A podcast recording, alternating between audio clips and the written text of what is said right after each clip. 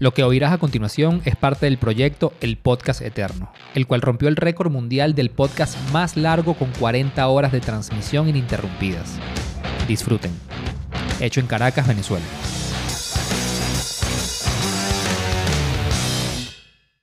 Hensei pega. Hermano, Hermano, qué bueno verte, vale, de verdad. ¿Cómo va todo? bien, este, fuimos a, estuvimos en la charla de Cima Sí. y te escuchamos hablar.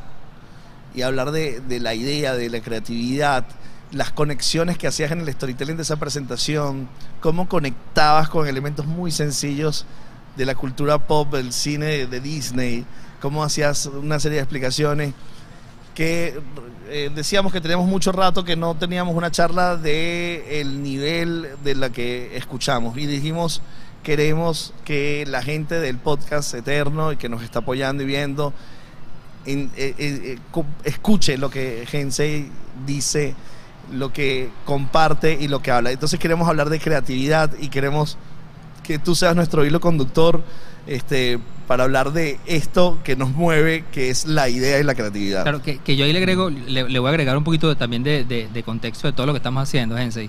Porque tú sabes que este proyecto, este, cuando nace, eh, está muy inspirado no solamente en romper el récord, el récord del podcast más largo del mundo, sino eh, es, romper, el récord actual son 36 horas y nosotros nos planteamos 40. Y esas 40 horas nos los planteamos desde, desde el contexto de que el, el Internet, que como lo conocemos, el, protocolo TCP, TCP/IP está cumpliendo 40 años. Y obviamente en 40 años son demasiadas los cambios y las transformaciones que han sufrido, que han sufrido la profesión que sea. Y aquí viene como mi primera pregunta, este, o, arista para que discutamos al respecto, porque además esta discusión la hemos tenido con muchos colegas. En 40 años, obviamente, ha sido la transformación, una de las transformaciones más profundas que se ha visto ha sido en la industria de la publicidad, desde muchas perspectivas. Pero desde la creatividad pura y dura, ¿tú crees que eso se ha transformado conceptualmente hablando de la creatividad como tal? Mire, yo la verdad tengo muchas, muchos pensamientos alrededor de esto. Ok. Bueno, lo primero que quiero decir antes de que empecemos es que es la segunda vez que estoy en un espacio con Michael Melamed. Eso quiere decir que algo estoy haciendo bien, huevón. Sí, sí, sí, sí, sí. es una cosa tremenda. o Ah, sea, estás alineando energías. inspiración. Para mí una inspiración total y verlo de nuevo y verme ahí al lado, digo, pues escucha, voy bien, vamos bien con el tema de la creatividad. Entonces por ahí empecemos. Yo que, parce, yo sabes qué, yo sí creo que nos falta. Yo sí creo que nos falta y yo creo que nos falta mucho. O sea, yo creo que hemos convertido la creatividad en un maquillaje y hemos convertido el marketing en un maquillaje de cosas. Yo, yo digo que, que decimos que somos hijos de Kotler, pero parecemos más hijos como de Shakespeare, weón. O sea, utilizamos el marketing como un estilo de poesía donde dibujamos realidades para hacer sentir que estamos evolucionando. Y yo creo que el marketing al día de hoy, con todo lo que nos ha pasado en el mundo del marketing, con todos los cambios, vos mismo lo decías ahorita, cambios en temas de internet, cambios en temas de comunicación, cambios en temas de usuario y todas las cosas que nos llegan, pareciera que el marketing se apretara un poquito para no cambiar tanto porque le tiene miedo a no perder esa zona de confort donde está ganando dinero. O sea, que hoy todavía estemos hablando de marketing digital. Yo no tengo nada en contra del marketing digital. Yo- Yo creo que lo dije en la conferencia encima. Sí. No tengo nada en contra del marketing tradicional. Tengo en contra la idea de que nos sentemos en ellos sin esperar nada superior a eso. Yo sí creo que estamos un poquito lentos, si te soy sincero. Y, y te voy a poner un ejemplo. Yo estoy escribiendo un libro en este momento. En ese libro tengo cuatro tipos de marketing nuevo por encima del marketing que hoy existe. El marketing que vieron ustedes en, en Caracas se llama marketing esquizofrénico. Sí. Es un planteamiento del marketing desde la esquizofrenia, desde un proceso de locura, que alguien puede decir, bullshit, depende. Si empiezas a analizar la profundidad que le doy a la situación, puede funcionar muy bien. Tengo otro que es con el que estuve en Bolivia la semana pasada, estuve en Panamá, eh, voy ahorita para, para México con ello, que es marketing invisible, que es un planteamiento que dice que fue pucha, el día que nos dijeron que el consumidor compraba por emociones, ahí nos quedamos, huevón. Ahí nos quedamos. Entonces, damos por hecho que no compra por razón, compra por emoción. Y no hemos visto qué más hay por detrás, huevón. Y por detrás hay otra cosa. Claro. Y ese marketing invisible que yo planteo, plantea esa otra cosa que está por detrás. Y de ahí, manica, tengo otro que se llama biomarketing, tengo un, un elemento que se llama marketing apocalíptico. eh, y tienen nombres raros pero cada uno tiene un modelo de profundidad alrededor del marketing que no es que yo sea muy inteligente, pero es que me mamé de creer, o sea, me mamé de la certeza, ¿no? que lo único real que existe es que nada es cierto. Y en ese punto creo que, que, que podemos iniciar la charla de creatividad hoy, es que crear no es creer, crear es dejar de creer. Ahí hay un planteamiento de marketing inicial. Crear, eh, crear, Crear no es, es dejar creer. de No, crear creer. no es creer. Entonces, eso, eso nos habla, eso habla de lo, eh, pensamiento libre y no pensamiento lógico. Porque el pensamiento lógico. Hay una lógica, eso, eso, hay una lógica rara. Claro, porque el pensamiento lógico te lleva a creer. O sea, porque si tú tienes. eh, si la lógica te dice que si yo salto de aquí abajo y me caigo, este, me puedo partir la pierna, entonces para mí es una verdad absoluta, entonces me bloqueo. No, pero yo creo, yo creo que también involucra el tema, a mí, a mí lo que me llama, más me llama la, atención de, esta reflexión es el dejar de creer. Porque el dejar de creer significa, y esto nosotros lo, hemos conversado mucho, el, el desaprender, ¿ok? El, es dejar de aplicar las cosas que en cierto momento me funcionaron. Y como me funcionaron, obviamente lo asumo como una verdad absoluta y creo que es la manera, la única manera de resolver las cosas. Yo creo que en la creatividad ha pasado eso. Pero, pero sí, pero dejar de creer cómo, porque por ejemplo, tú crees en una idea que estás planteando para sustentar el, el marketing que estás haciendo. Pero ojo con esto, ojo con esto, muchachos. Miren, miren, yo quiero, yo quiero que pensemos un poquito en esto. Hay tres mundos. Nosotros hoy vivimos en un mundo que es muy pequeñito, que es el mundo donde sé lo que sé. O sea, este es sencillo. Sí. Yo sé lo que yo sé. Yo sé que yo soy de, de, sé de marketing, sé que sé de branding, sé que eh, yo sé bailar salsa, sé que sé de bucear. Lo que yo sé es mi primer mundo. Yo sé lo que sé. Hay un segundo mundo mucho más grande, que es el de yo sé lo que no sé. Pues pucha, lo que yo no sé hoy es mucho más grande que lo que sé. Y ese es un segundo mundo donde, pues pucha, yo no sé ballet, yo no sé eh, poesía clásica, yo no sé un montón de cosas que no sé. Claro, tengo un primer mundo y tengo un segundo mundo. Pero hay un, un tercer mundo muchísimo más brutal, muchísimo más brutal, y es lo que yo no sé que no sé.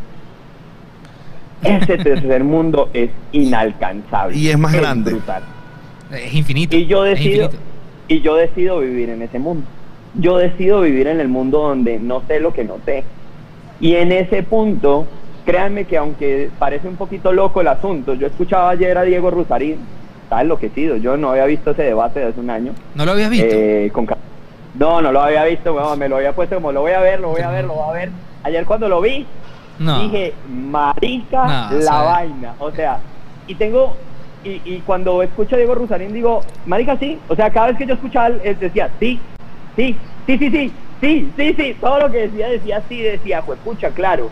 El pensamiento filosófico es importante que empiece a incluirse. El pensamiento filosófico y psicológico tiene que empezar a entrar dentro del mundo del mercado con más fuerza porque mm, solo en el entendimiento profundo del ser y, en el entendimiento de lo que no sabemos, vamos a poder encontrar unas respuestas que no estamos buscando. Y creo que ahí hay un, un truco bastante interesante de esto, y es encontrar las respuestas que no buscamos, porque es que seguimos buscando respuestas que sabemos que queremos encontrar. O sea, y yo no sé si suena un poco loco, muchachos, si les suena un poco Sí. loco, entiéndame que también estoy escribiendo un libro y yo tengo en la cabeza mil cosas. Claro, pero, Pero- es que pero- es muy, o sea, es, es- es un poco abstracto lo que estamos hablando. Porque Sí, sí. me encanta la idea de que eh, no sé, lo, o sea, no sé lo que no sé. No-. Me, me encanta. Ese es un espacio gigante, weón. Claro, pero luego, además no sé lo que estoy buscando. O sea, estoy Al final, mi- mira, hay una cosa, eh, pensá en esto otro. Eh, yo encontraba una frase que decía, Colón siempre será recordado por ser el último en encontrar América. ¿Cómo, cómo, cómo? Sorry, Repite, repite. Colón, Colón siempre será recordado por ser el último de encontrar Por América. ser en encontrar América. Ok, entonces, claro. Porque se lo Colón atribuyeron. Llegó a América, pero aquí ya estábamos, huevón. Aquí ya estábamos. Claro, y, pero Él como se lo atribuyen a él, el que llegó después no encontró América. No encontró América. Pero ya América había sido encontrada, huevón, porque es que ya estábamos aquí. Claro, ya existía. Si no estuviéramos aquí, es- es que ya había sido encontrada. Entonces, a mí que me digan que Colón descubrió América, no descubrió América, se topó con América. Vuelvo a lo mismo. Nosotros somos colonizadores. Nosotros nos tenemos que perder un poquito para poder descubrir cosas que no conocemos aún, pero que existen. O sea, ahí están, weón. La creatividad está ahí, el marketing está ahí. Hay muchas cosas del mercadeo que hoy no conocemos, pero porque no navegamos dentro de lo desconocido, no la conocemos y no logramos encontrarla. De esa manera creo que deja de, buscarse un mundo abstracto y empezamos a encontrar un mundo real. O sea, sí que existe, weón. Sí que existe porque existe en el momento que lo decimos. Mira, mira, mira la conferencia de CIMA. Hay muchas cosas que se plantean ahí que tú dices, marica, hoy existen porque ese marica lo dijo allá encima de la tarima y ya lo doy por, por, pues, por real. Pero antes de eso, no era real creer, por ejemplo, yo todas mis conferencias inician con esa frase de que el marketing es un trastorno mental, donde nosotros lo que hacemos es cambiar la manera en la que piensa la gente, la manera en la que actúa y la manera en la que siente, a veces de manera general o de manera periódica, en, unos rangos de tiempo. Claro. Y mm, antes de eso, de pronto no pensabas que el marketing podía ser un trastorno mental, pero de pronto hoy dices, puedes decir, hey, no, qué mierda de frase, bueno, asqueroso, eso no tiene sentido. O también puedes decir, mm, no me lo había planteado, puede ser, es posible, why not? a ver, el momento que tú dices que tú tomas la decisión, porque obviamente es una decisión consciente, una decisión individual, de vivir en ese mundo donde yo asumo que no sé lo que no sé, vuelvo, insisto, es una decisión tuya, es una decisión consciente, es una decisión que yo quiero tomar. Y eso básicamente dicta una decisión de yo quiero retar absolutamente todo lo establecido, que esto suena hiper, hiper, hiper cliché cuando hablamos de creatividad. Pero en este momento, o sea, tú, tú me planteaste tres universos y además me, hablaste de cuatro y cinco modelos diferentes de, creatividad que yo estoy seguro que si nos adentramos en cada uno de ellos podemos pasar horas hablando. Pero la gran pregunta mía, y esto lo voy a conectar con otra cosa que tú dijiste en la, en la conferencia, tú pusiste el ejemplo de, creo que era BMW, que utilizó una, una gallina. ¿okay? Mercedes. El Mercedes, fue Mercedes. Mercedes con la gallina.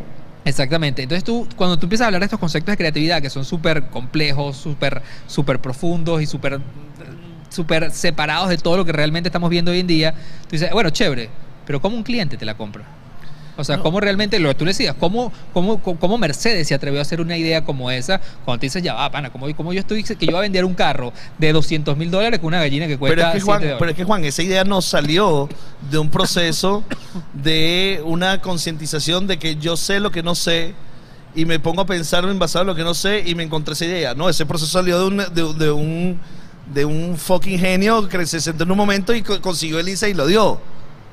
O sea. Oh, pero el fucking genio, para que el fucking genio sea un fucking genio, claro, él internalizó. que estar primero convencido que no lo es. Claro.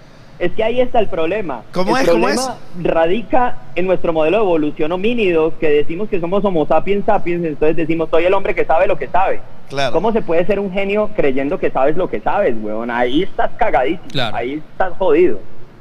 O sea, ahí, ahí el modelo, el modelo de evolución se torna estúpido y, no pasamos adelante. Claro, porque si sabes lo que sabes, no evolucionas.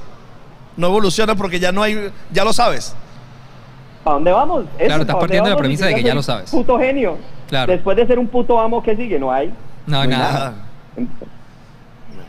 Y entonces, ahí hay un dale, dale, dale. No, no, dale, tú, dale, dale tú, no, hay un tema con el tema de Mercedes-Benz y con el tema de la gallina, con el tema de la gallina, que yo decía, y, de verdad que yo me reía en tarima porque yo decía, es que más allá de que alguien llegue con una gallina y plantee un modelo creativo de vender carros de 80 mil dólares con una gallina, eso no es lo gracioso del tema. Lo gracioso es el momento donde el cerebro de tu cliente dice que sí. Claro, claro. Para mí es el momento mágico. Ahí es donde vos decís, pero, ¿sabes qué es lo brutal de eso? Y yo creo que la respuesta está, y la, respuesta es muy sencilla, es que le estás mostrando a la persona una realidad que él no conocía. Y más allá de eso, lo estás sacando de esa realidad de la que ya está cansado. O sea, esa persona ha recibido 700 ideas alrededor de mostrar un carro haciendo algo. Sí. Mostrar el carro mostrando en performance. Y era la primera vez que un huevón cruzaba la puerta y decía, voy a utilizar una gallina. Y decía, ¿y cómo me vas a racionalizar eso? ¿Ustedes han visto una gallina moviendo el cuello? No. Pues miren, yo les juro que estoy seguro que a esa reunión llevaron una gallina. Yo hubiera llevado una gallina. claro. Porque en el momento que vos coges la gallina, empezás a moverla así y les dices, esto es exactamente lo que hace nuestro carro. Qué estabilidad tan brutal. En ese momento la gente se queda pensando y dice, pues venga que ya no está sonando tan mal. Y cuando la gente dice, ¿por qué no? Ahí la petamos, ahí nos fue bien. Cuando la gente dice, bueno, ¿y por qué no? Tú ¿Qué sabes- podemos perder? Tú sabes Sí. que, que- que- Ahí. que ver la gallina, o sea, para la gente que, no- que nos está viendo en este momento, estamos hablando de un comercial que eh, eh, un- un- una persona tiene una gallina así en la mano y la mueve y la gallina tiene su centro de gravedad totalmente Sí. perfecto en el cuello y el movimiento hace como si fuera un gimbal de un estabilizador de una cámara, el movimiento le queda es. perfecto en la cabeza y la estabilización. Y ya solamente aparece esa gallina, se mueve así y aparece BMW. Y lo que estamos hablando, estamos hablando de un carro de alta gama que está vendiendo a un, a un target totalmente grande. O sea, llegar a la idea de la gallina es realmente... eh, el- el- yo sé lo que no sé. O sea, Claro, o sea, porque además nosotros, nosotros hace rato, de, una de las cosas que debatíamos, estaba, estábamos hablando, en una de las, de, las, de las horas que estuvimos conversando, estábamos reflexionando sobre los procesos creativos, ¿no? Y, y nosotros, una de las cosas que siempre hemos dicho, o personalmente yo desde mi, desde, mi, desde mi carrera siempre he dicho que yo particularmente, y yo no sé si esto está bien o está mal, yo particularmente no, no he abordado nunca la creatividad desde la, desde la visión de que me va a llegar la musa. Ah, me va a llegar la musa y la idea me va a llegar. Yo creo mucho este, en, la, en la creatividad más estructurada. Es una creatividad o una idea que se deriva de un proceso de investigación, de entender el consumidor, de entender, los- de entender una cantidad de cosas, obviamente, que, que obviamente me demuestran a mí que estoy en el mundo de yo sé lo que sé. ¿ok? Yo, yo, yo, yo he aplicado y eso se deriva en una, en una creatividad que está justificada por una cantidad de argumentos lógicos que te dicen esta idea va a funcionar. Pero este tipo, que se le ocurrió Ojo. usar esa gallina, ajá, Ojo que yo no digo que eso no sea necesario. Aquí hay un tema bien importante y lo hablaba ayer con Isa Bermúdez, que estaba ahí con ustedes. Ajá. Isita Bermúdez, de allí, venezolana, increíble. Y a- ayer, de hecho, tenía una conversación con Isa y hablábamos del tema y decíamos, claro, cuando ustedes llegan y dicen, este es mi foco, y, y uno dice, el foco es el marketing. Ok, después del foco existe algo que se llama la verticalidad o el fondo. Y tú empiezas a, aprender de marketing. Y eso es lo que estabas diciendo ahorita. Es el tema de investigo, veo consumidor, veo todo eso. Claro, ahí encuentro fondo. Y el fondo es sumamente importante. El gran problema es que el marketing ha cogido el fondo, ha cogido la verticalidad y la quiere traer y aplicarla como la conoce. Ahí nos falta una pequeña palabra y se llama perspectiva. Nosotros tenemos horizontal, que es foco, vertical, que es fondo, y nos falta un elemento que es la perspectiva. Esa es la forma. Ahí es donde nace el no sé lo que no sé. Claro, tú te tienes que parar en conocimiento. Y ahí creo que le vamos a ir dando orden a, a- a- a esta, a esta charla que, para que no se torne tan abstracta. Eh, aunque no me molesta, la verdad no me molesta que sea abstracta, porque eh, en lo abstracto también vamos a encontrar nuevas realidades muy positivas para el pensamiento creativo. Pero, pero claro, cuando usted está lleno de fondo y ustedes dos, manicas, llevan 25 horas llenándose de fondo, van a llegar a 40 horas de fondo. Ustedes saben que son 40 horas de fondo, es mucho fondo, es mucho fondo.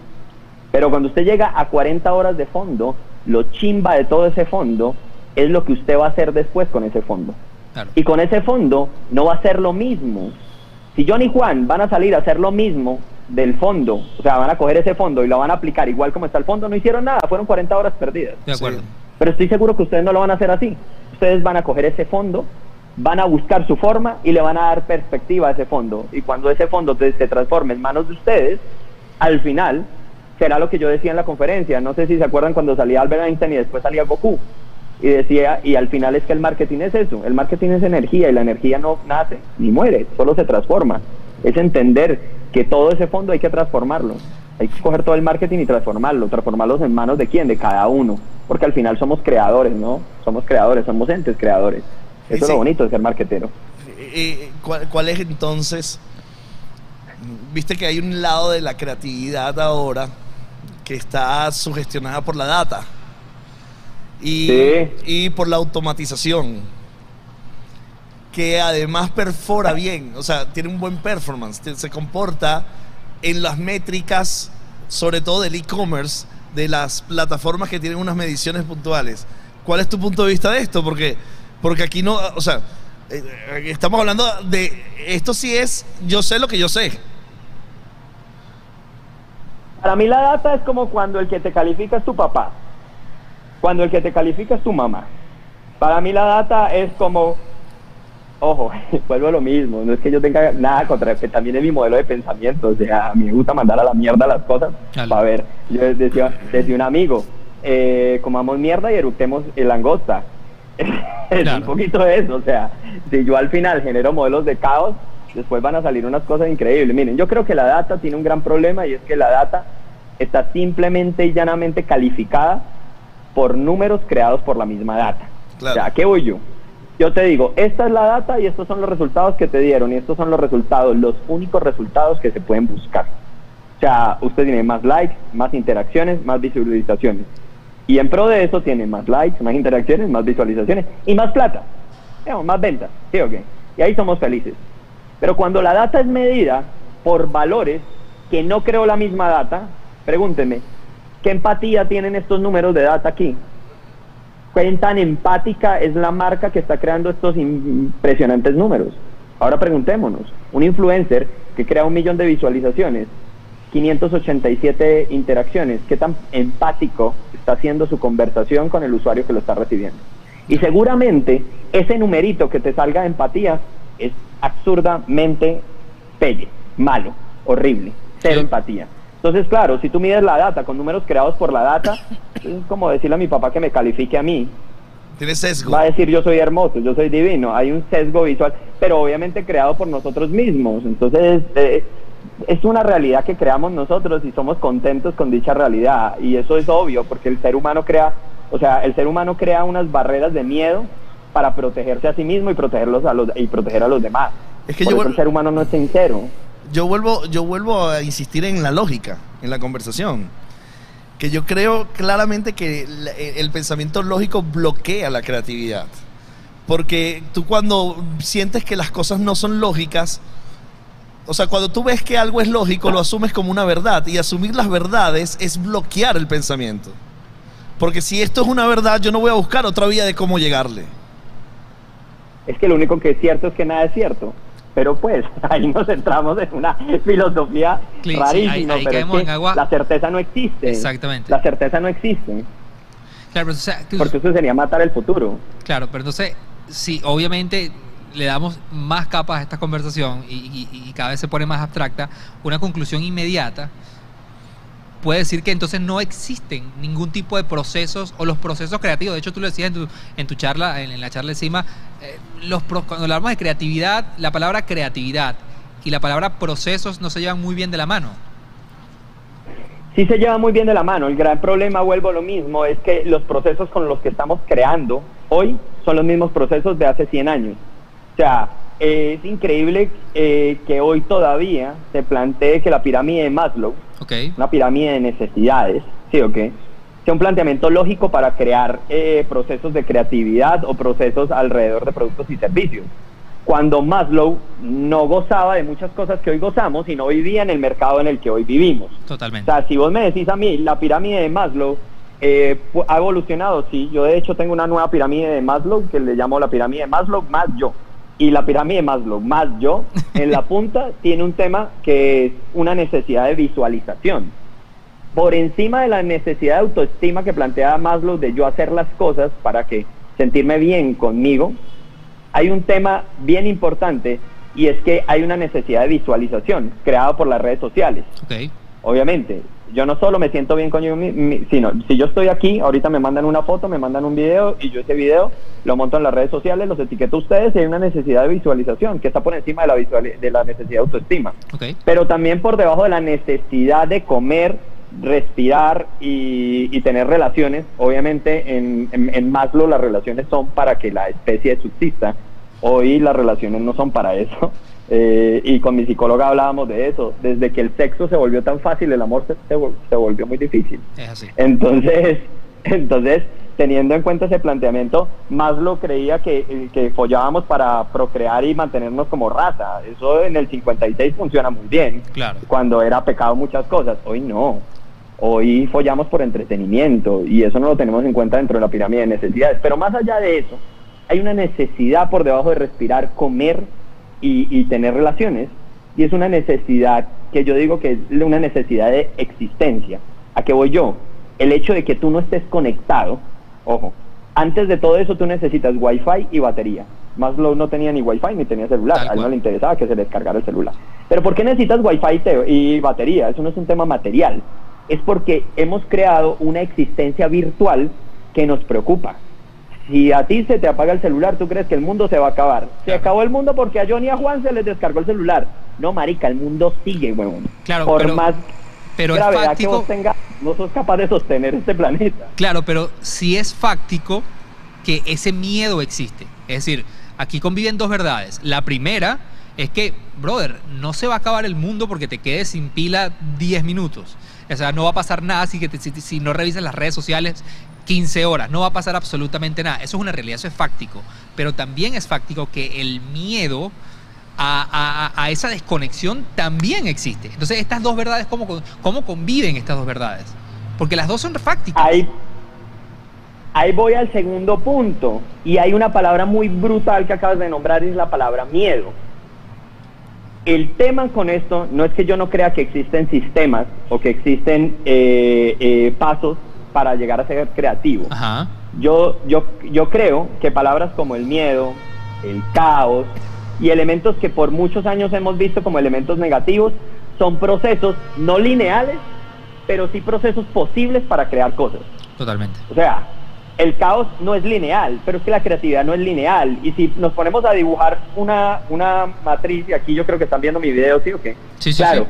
tú puedes entrar de manera sistémica a la creatividad. Tú puedes decir análisis de consumidor, investigación del mercado, análisis de lenguajes, análisis cromáticos, análisis tipográficos, y aquí tener 10.000 líneas, 10.000 líneas de cosas que hiciste.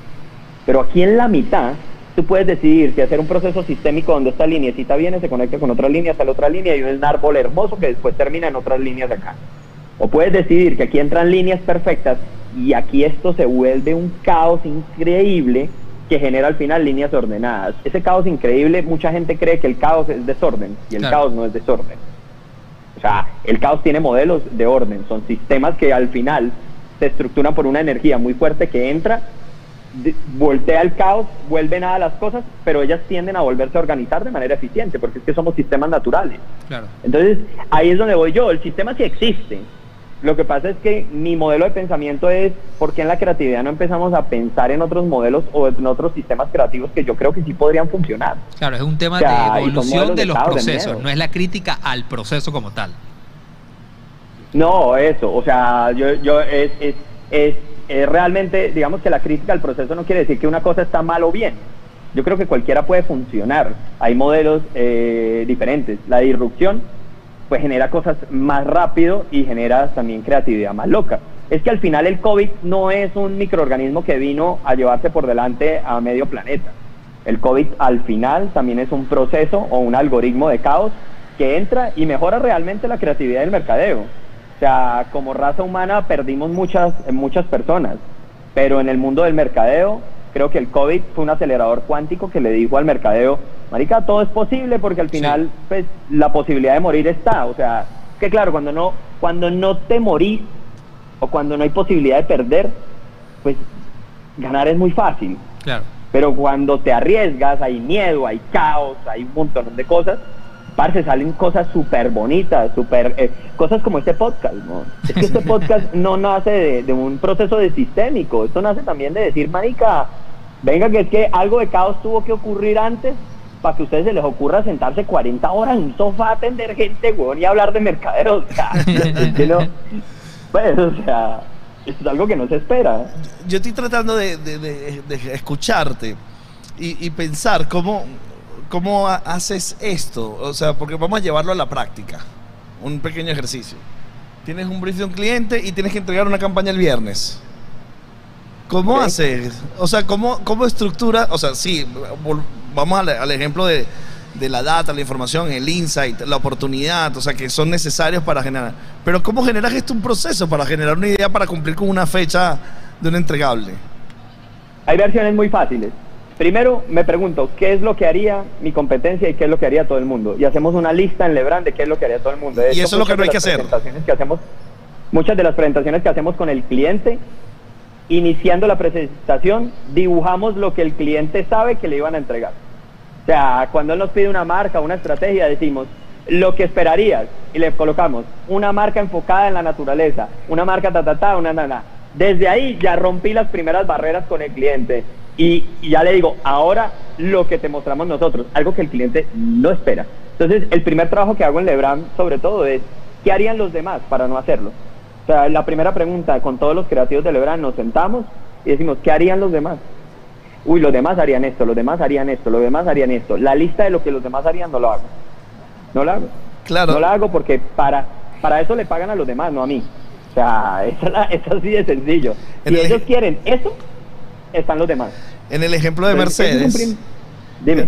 en el ejemplo de Mercedes, los demás es un, es un comercial del performance del carro Sí. frenando, o sea, eh, eh, eh, haciendo que la amortiguación se vería y hay una estabilidad y hay seguridad.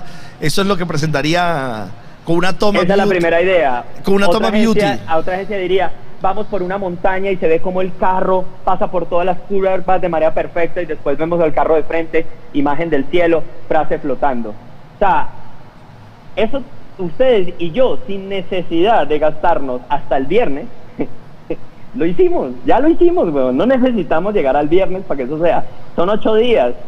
De verdad el cliente nos está pagando ocho días de espera porque le entreguemos lo que ya nosotros sabemos y él sabe. Tendremos que ser muy estúpidos para estar esperando una idea que ya la conocemos todos. O sea, eso hoy viernes lo entrego el martes. Si eso es lo que voy a entregar, lo entrego el martes. Fíjense, pero, Y eso pero sí, el lunes es festivo. si el cliente te dice, ok, vamos, eh, caso Mercedes, primera idea, segunda idea, y entonces venimos con, no, pero esta es la que yo creo que tienes que hacer, que es la gallina. Y el cliente te dice, tú estás loco, yo no voy a hacer la gallina, voy a hacer la idea uno del performance. Yo el quiero carro. todo, el helicóptero, yo quiero todo. No soy yo.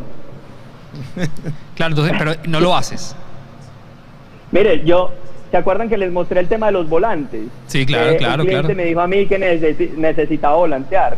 Yo le digo, listo, ¿usted quiere la montaña? Déjeme hacer la montaña a mí, pero déjeme hacerlo como yo quiera. Y a diferencia de la gallina, de pronto no pongo la gallina, pero cojo un Mercedes y pongo uno de esos perros de taxi que mueve la cabeza.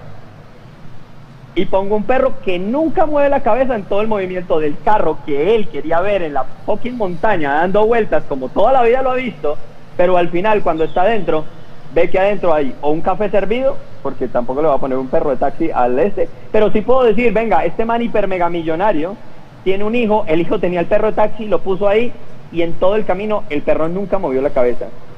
Entonces, yo digo, hago lo que tú quieres, pero lo hago como yo considero que puede ser relevante Claro. con una idea que es mucho más abstracta. Entonces, sí que lo puedo hacer, pero si él me deja hacerlo, como yo lo quiero hacer. Pero has llegado yo no a- soy impresor. Claro.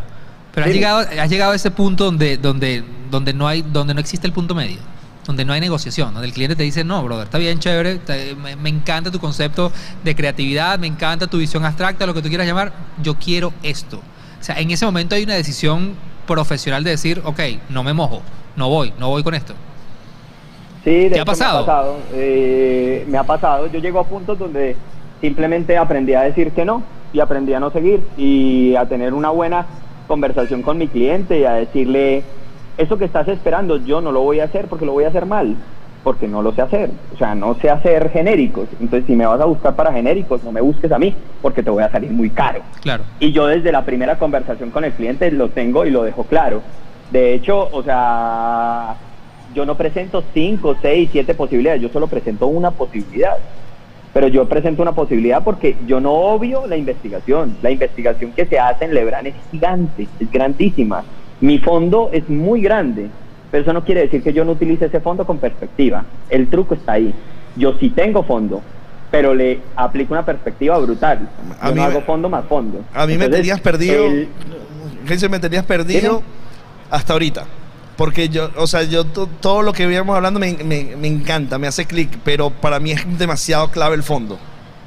Porque si no estamos No, hablando... para mí, créeme que para mí también, o sea, y créeme que al final vos ves la conversación encima, la, la conferencia encima, y aunque es una conversación donde uno en una conferencia no puede mostrar todo el fondo que tiene, sí que ves que hay fondo.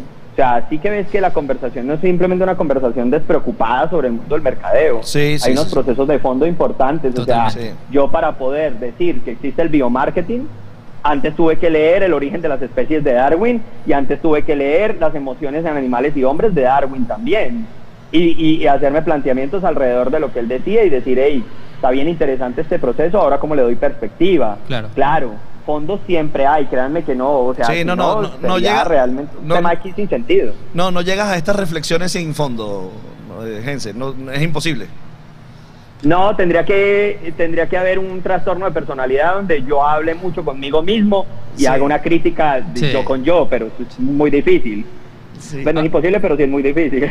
Mira, quiero, quiero que sepas que Tata está aquí como parte del público, por allá está apoyando con, con presencial el- el- este podcast también. Mira, ahí, ahí, ahí de- de- bueno. de- después de, escu- de- de escucharte y, y- y de debatir todo lo que estamos hablando de, de- de creatividad, yo me voy a atrever, y probablemente aquí salga bofeteado por ti, pero obviamente me voy a atrever a, a- a poner sobre la mesa un, una- un debate y una discusión que nosotros hemos tenido por muchísimos años. Este, la creatividad digital. O sea, cuando tú amas la creatividad, al lado le pones la, la la palabra digital. Eh, nosotros, una de las cosas que, que hemos debatido constantemente es que parte de los procesos que de repente demanda esta nueva era de, de- de las comunicaciones y del marketing es cuando una plataforma, ponle el nombre que tú quieras, Facebook, Instagram, Twitter, TikTok, la que tú quieras, constantemente lo que hacen es darle herramientas a los creadores para que se expresen. Y si tú no conoces esas herramientas, no puedes crear una idea que aplica exclusivamente para esa plataforma. ¿Qué piensas tú de eso? O sea, la creatividad digital existe, es un layer que se le agregó que en verdad no tiene sentido, este, es un término más del marketing, de estas cosas que nos gustan los marketeros, tener, tener términos, o realmente sí es importante entender, sobre todo en, en el, en el mundo que estamos viviendo hoy, donde las plataformas te sacan 35 herramientas nuevas todos los días, que cada una de ellas son, son, son herramientas literalmente para, para contar historias. Ahí hay un tema y es que yo creo que sí es un layer. Yo sí creo que es un maquillaje. La- agregarle la palabra digital es maquillar un poquito el tema, porque yo sí estoy convencido que el marketing al primero que le vende es al marketing. O sea, los primeros que nos vendemos las ideas del marketing somos los mismos marqueteros. Nosotros como marqueteros nos convencemos de ideas que creamos. Entonces decimos, venga, que aquí hay una creatividad digital. Listo, venga, ¿qué vamos a hacer para que los marqueteros se convencen de que exista? Porque si los marqueteros se convencen de que existe, van y la venden. Y si la venden, pues esto va para adelante, ¿no? Claro, todos Entonces, ganamos. Yo, yo sí creo que al final la creatividad es un modelo, es un modelo mental que igual aplicamos en todo. Yo soy creativo para, para buscar pareja. Yo soy creativo para hacer temas en digital. Yo soy creativo para físico. Pero yo debo ser creativo para vivir. Parce, así como va la vida, si no sos creativo, es muy difícil vivir esta vida. O sea, adaptarse a esta vida es súper complicado si no sos totalmente creativo. Y yo creo que si un país sabe eso, es Venezuela. Sí. Si un país sabe de adaptación creativa, es Venezuela. Y no todos ellos conocen las herramientas de Facebook, Instagram, algoritmos y todo.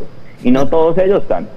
Pero Venezuela ha tenido que adaptarse en tiempo real a 10 mil Sí. y un millones Sí. de cambios que se han generado. Cambios desde mover el meridiano, cambios de nombres, cambios de un montón de cosas. ¿A qué voy yo con estas situaciones? Eso es creatividad. Eso es creatividad. Y no es creatividad digital ni creatividad, eh, no sé, ¿cómo, ¿cómo sería la creatividad social? La creatividad que necesitas para poder vivir. Este, creatividad social, eso es creatividad. Claro. Y, la aplicas en cualquiera de tus, en- de tus formatos de vida. Yo creo que sí es un layer, yo creo que es un maquillaje, la verdad. Gense, pero por ejemplo, cuando tú estás pensando un- un- una valla, por ejemplo, o sea, el tema del formato donde va la- el mensaje sí te, sí te ayuda a... Bueno, es que no sé, porque la si la idea es potente, luego el formato es una consecuencia de la idea, no, no al revés, ¿no? No, no, no. Muy bien, es que ahí, ahí prima la intención, ¿no? Ahí prima, o sea, tú tienes emisor, tienes receptor, tienes canal. El canal es el formato. Pero adentro hay dos cosas más importantes que son, es lo invisible. Y lo invisible es el mensaje. Lo invisible por encima del mensaje es la intención de dicho mensaje. Y lo invisible por encima de la intención de dicho mensaje es esa intención que transacciones emocionales va a tener con los consumidores, con el receptor de dicho mensaje. Entonces, al final el canal, mm, o sea, yo creo que ningún canal se va a destruir. La gente dice, ay, que es que los canales, aquí todavía tenemos periódicos y para ciertas cosas todavía funciona. Entonces, los canales no se destruyen, simplemente se adaptan, como todo, como la ropa, Mira. como nuestros audífonos, como nuestra, pues, o sea, aquí hace más frío, marica, me sale pelo más rápido. Adaptación primaria. Claro, hay, hay, para el libro que estás escribiendo, Sensei, eh, eh, estás releyendo a Kotler. Estoy releyendo Kotler para mi último capítulo se llama Apocalipsis y cojo las 10 10 leyes de Kotler y me las vuelo. Mira, Hense, cuéntame algo. vuelo, total. ¿Era, era, ¿Era primera vez que venías a Caracas? Era la primera vez que iba a Caracas. ¿Y estuviste- Soy venezolano también, tengo doble nacionalidad. Eh, conocía todo menos Caracas. Conocía Trujillo, Mérida, ¿Ah, sí? eh, toda la parte andina, desde San Cristóbal hasta arriba, Arauca, Margarita. Ahí hay un tema bien interesante con nosotros los creativos. Y es que al final del tiempo tampoco es que lo seamos mucho, ¿no? Porque claro, nos metemos tanto, nos metemos tanto en este cuento de crear, de crear, de crear, que muchas veces creamos sobre lo mismo. Eh, y, y usted ve cosas que usted dice, "Mm", y, y- y vamos como las vacas, ahorita con el tema del metaverso. Sí. Esa, y yo creo que ahí, ahí sí hay que una ahí sí hay una recontra mega masturbación mental, weón, donde todo el mundo está queriendo entenderlo y están queriendo entrar a como de lugar.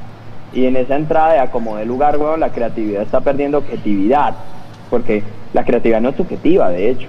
O sea, que yo diga que esto puede nacer del caos y desde el absurdo y desde muchas cosas, no quiere decir que la creatividad sea subjetiva. La creatividad tiene objeto. Claro. La creatividad debe tener una forma y debe tener una figura hacia, hacia, hacia buscar ciertas cosas, razones, emociones, un montón de elementos de relación. O sea, al final es un ecosistema, ¿no? Y, tenemos que ver cómo abordamos el ecosistema para, de alguna manera, las cosas que hagamos lo afecten positivamente. Porque si no, al final termina siendo la creatividad un virus o destruyendo bases eh, que el ecosistema necesita. Y ahí es donde yo creo que, que hay una masturbación mental del creativo, y es que el creativo muchas veces, en pro de no quedarse, porque dice, ¿yo por qué sigo haciendo vallas si ya van en el metaverso? Bueno, porque sos un duro haciendo vallas y de verdad la valla no va a morir, o sea, calma, weón, calma, calma con el tema, no tienes que obligarte a eso porque vamos como las vacas, literal como un cardumen. Metaverso y todos queremos ti- tirar para allá, weón, y cuando llegamos allá eh, empezamos a preguntar, ¿y ahora qué hacemos? Ah, no, huevón, es que... Pero no, no crees, no, o sea, ¿no crees que la innovación es un detonador de la creatividad? Es decir, ¿la qué, la qué, la qué? la innovación, o sea, estar sobre lo nuevo te exige a imaginar, o sea, porque por ejemplo, entrar en el metaverso ahorita te exige imaginar cómo va a ser, cómo puedes conectar. Y esa imaginación, sin, basada en el conocimiento muy bajo que hay en este momento, puede hacerte llegar a una idea potentísima simplemente por la necesidad de innovar en un territorio que no conoces. Pero es que yo creo que no es la innovación, sino la incertidumbre. O sea, Dame. porque es que la innovación cuando ya existe ya no es innovación, pues ya no es nueva, ya la conoces. Entonces, yo creo que realmente la creatividad nace primero en un proceso de incertidumbre. Cuando llegamos a la innovación muchas veces estamos llegando tarde. ¿Cómo es? Y ahí ¿Cómo es es? donde ya no... Repíteme ahí, repíteme ahí. O sea, la, la innovación ya. O sea, que. la- Es que la- la innovación cuando la conocemos ya no es innovación, ya no es nueva. Nosotros estamos llegando tarde a la innovación. La mayoría de veces la creatividad llega tarde a la innovación. Pero, Nosotros pero necesitamos la incertidumbre para poder crear. Claro, la incertidumbre te genera la Está necesidad- obligando a la creatividad. Dime. la, la incertidumbre te genera la necesidad de estar en. eh, o sea, de, de- de dejar de tener esa incertidumbre. Y ahí es donde tienes la necesidad de crear. de crear. Y ahí sí hay innovación. Ahí sí hay innovación. El gran problema es que estamos creyendo que llegar a un lugar de innovación es ser innovadores. Y no, al menos de que tú hayas creado el metaverso, pero como no lo creaste, llegaste fue a preguntar qué hay que hacer. Pues no, o sea, es, es llegar a, a Dubái y decir, ¿Qué hay para hacer? Pero- no, huevón, aquí es todo. Vendamos empanadas. Bueno, vendamos empanadas. ¿Qué innovación hay ahí, huevón? Pero no, no- la no cree- innovación no- hay cuando llegaste y no había nada. Y ahí sí hay creatividad. Pero a ver, yo, yo con el tema que no, no por nada para con o sea, ningún ningún ata- attachment al, al metaverso, pero ya que estamos abordando y para nosotros, bueno, yo particularmente con el tema del metaverso es algo que, que a mí me ha como ocupado mucho tiempo de tratar de entenderlo, ¿no? Este es algo muy personal. Yo creo que sí, que el metaverso, si bien es algo completamente nuevo, es algo que, que, que, que nadie entiende y quien te diga que conoce el metaverso a profundidad es, es mentira, pero yo sí creo que vamos a ver grandes ideas que se van a derivar de entender los comportamientos, las oportunidades, desde algo que- que relativamente propone retar mucho de lo que conocemos. Es que ahí yo quiero, mira, yo quiero que veas exactamente, creo que aquí podemos entender muy bien lo que yo te decía ahorita de fondo y perspectiva. Si usted tiene un fondo en el mundo del marketing gigante y usted Ajá. se va a ir al metaverso a hacer marketing normal como lo ha estado haciendo con el mismo fondo, no está haciendo nada. No está haciendo ni verga. Usted literal está llegando a un mundo de innovación a hacer lo mismo de antes y está cometiendo el mismo error que ya cometimos en físico, el mismo error que ya cometimos en digital, en virtual, en como le queramos llamar. No en necesariamente, digital, Gensi. En las 10.000 palas. No necesariamente. Dime. No necesariamente. Dime. Te digo que no necesariamente, porque posiblemente tú llegas a ese territorio de innovación y tu propuesta es innovadora. No tiene que ser Claro. necesariamente que va a cajar lo mismo de antes. O sea, imagínate cuando en 1800 dijeron, mira, para allá está el oeste y ahí hay tierras vírgenes. Y hubo gente que llegó a hacer la casa que tenía en el este, en Estados Unidos. Pero hubo uno que se le ocurrió perforar la tierra para conseguir petróleo. ¿Ok? Entonces, es un terreno nuevo, es un terreno nuevo que alguien dijo que existía, que muchos colonos fueron a buscar y ahí desarrollaron ideas. Y el que llegó a armar la casa, ¿qué llegó a armar? ¿Llegó a armar innovación, creatividad o llegó a replicar A replicar lo que tenía antes? a replicar lo que ya conocía. Pero el que tiró el, Ah, el que perforó la tierra para conseguir petróleo, Ese personaje de ahí llegó buscando una oportunidad, claramente. llegó buscando algo. O sea, ¿a, a qué voy yo con esto? Mira, te lo voy a poner de un modelo muy sencillo. ¿Cómo haces análisis de consumidor hoy vos? Físico y digital, ¿cómo lo haces? ¿Qué haces? ¿Cómo es la pregunta? ¿Cómo haces análisis hoy en día, físico y digital? ¿Cómo hacen análisis consumidor? de consumidor hoy físico y digital, como ustedes quieran, desde la data? Desde Hoy, la ¿qué data de arroja? comportamiento Sí, sí, sí. del consumidor, 100%. eh, modelos de análisis, consumer journey, cómo se Métricas, comporta, métricas, métrica. métricas. Data pasada. Todo, y métricas, pero métricas que dice, eh, hombre de 45 años, te dio tantos clics, tienes tantas personas que tienen un modelo educativo de tanto, yo no sé qué. Perfil Ahora bien, te vas a ir al metaverso. En el metaverso yo no soy hombre de 34 años que estudió marketing. Yo en el metaverso soy un dragón alado, dorado, y así camino en el metaverso. Ahora bien, ¿quién putas va a analizar los consumidores, consumidores que son avatars creados por las personas viviendo sus sueños reales? Vuelvo a lo mismo. O sea, en el metaverso posiblemente no es que no seamos reales, posiblemente veamos, vivamos la realidad que no podemos vivir en la realidad. Y posiblemente la persona que no ha podido salir del closet hablando de un tema sexual y de género Sí. en el mundo físico, en el metaverso puede hacer una mariposa multicolor que se transforme en lo que le dé la gana. ¿Quién es real? ¿Este o este? Bueno, Gensi, Ahí te- va mi pregunta con el mundo del metaverso. ¿Yo voy a poder analizar el consumidor como lo analizo hoy? No, ¿O qué va a suceder? Perspectiva. Pero te voy a poner un ejemplo de nuestro querido Michael Melamed, hablando del metaverso. Él nos decía, yo estoy desesperado que llegue el metaverso porque yo voy a ser ciclista en el metaverso. Claro.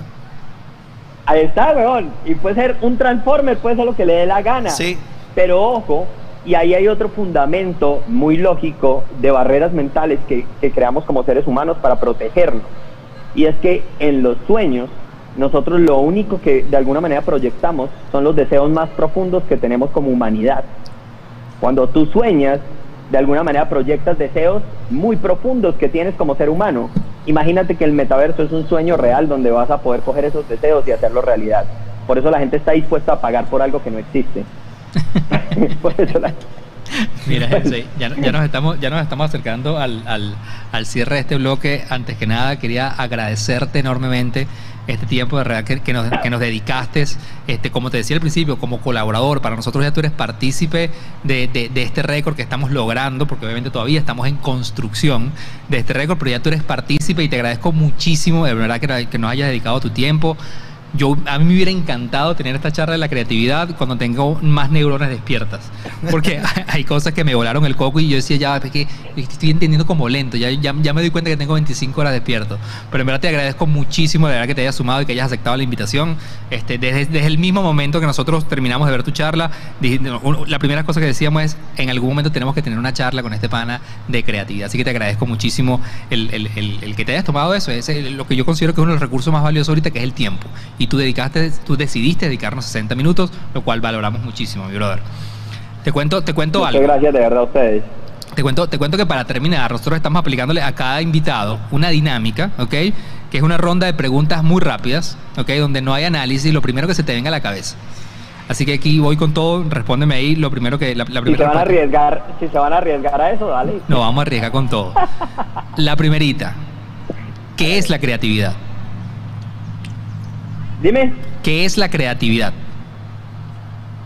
es entender que no hay que creer en nada. ¿Ok?